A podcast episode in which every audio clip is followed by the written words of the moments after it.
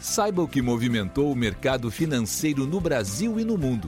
Você está ouvindo o Análise do Dia, um podcast original do Cicred. Olá, pessoal. Muito obrigado por acompanharem o podcast do Cicred. Aqui quem fala é Arthur Ongarato, da equipe de análise econômica, e vamos comentar os principais fatores que movimentaram o mercado aqui no Brasil e no mundo. Na Europa, o dia foi positivo para o mercado, com o apoio do otimismo com o setor bancário visto desde o início da semana.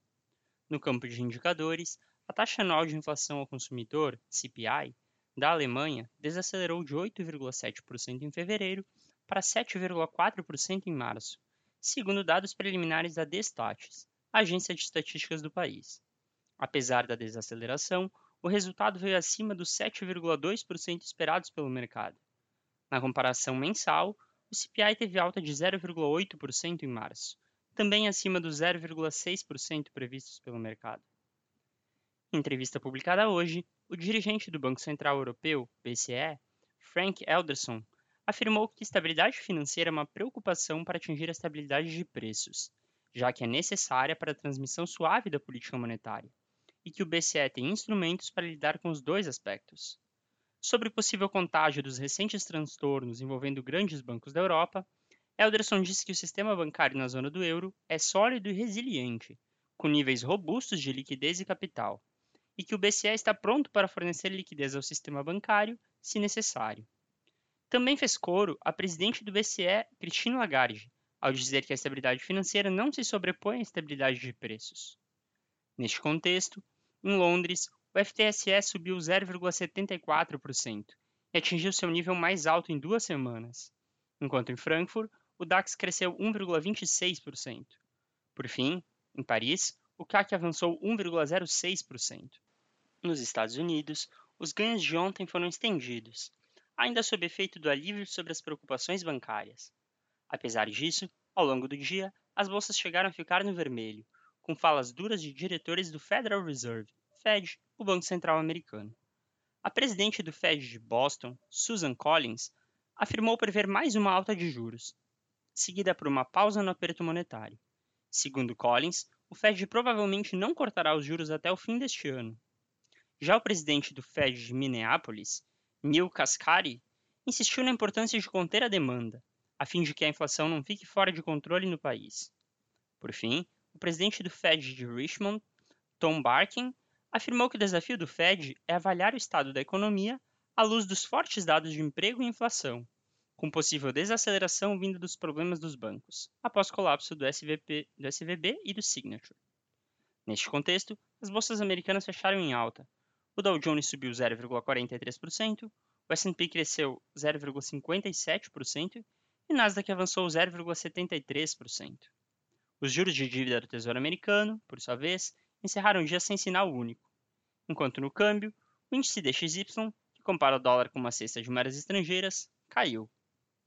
No Brasil, foi divulgado em coletiva de imprensa na manhã de hoje um novo arcabouço fiscal.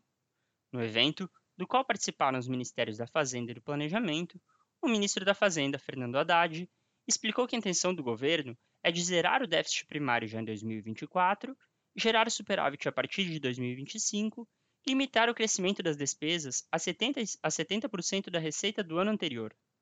Após a divulgação das novas regras, houve alta no Ibovespa.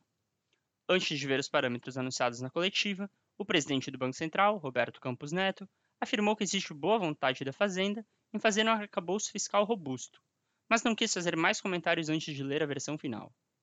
Na nossa avaliação, é positivo o fato de que o limitante para a despesa será a arrecadação realizada no ano anterior, não estimada. Pelo que foi divulgado até o momento, se a regra proposta for seguida, devemos chegar ao final de 2026 sem crise fiscal e de confiança. Por outro lado, como ponto negativo, os parâmetros apresentados para IPCA, Selic e PIB são otimistas em relação ao nosso cenário base, o que deve condicionar o sucesso da proposta a um ajuste fiscal que ainda não está claro. Deste modo, avaliamos que é preciso esperar mais detalhes da regra para saber se de fato ela será capaz de garantir a sustentabilidade da dívida no médio prazo. No campo de indicadores, o Índice Geral de Preços Mercado, IGPM, registrou alta de 0,05% em março, após deflação de 0,06% em fevereiro, segundo a FGV. O valor veio abaixo dos 0,15% esperados pelo mercado.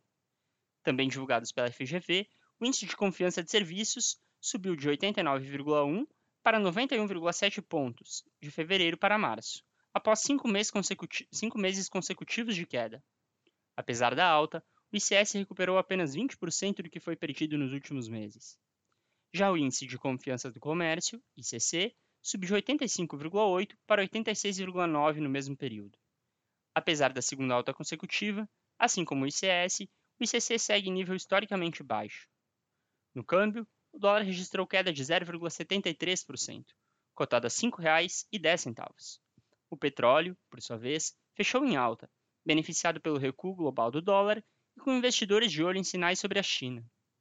Enquanto o barril do petróleo WTI para maio subiu 1,92% a 74 dólares e 37 centavos, o do Brent para junho avançou 1,26% a 79 dólares e 27 centavos.